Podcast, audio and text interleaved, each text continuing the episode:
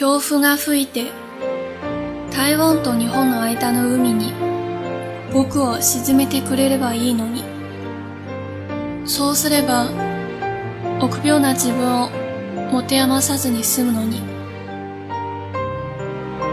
智子たった数日の後悔で僕はすっかり老け込んでしまった。潮風が連れてくる鳴き声を聞いて看板から離れたくない。寝たくもない。僕の心は決まった。陸に着いたら一生海を見ないでおこう。潮風よなぜ鳴き声を連れてやってくる。人を愛して泣く嫁いで泣く子供を産んで泣く。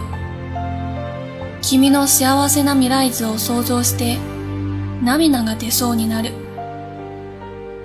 でも僕の涙は潮風に吹かれて溢れる前に乾いてしまう。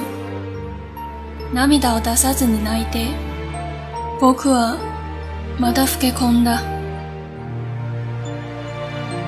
憎らしい風憎らしい月の光憎らしい海。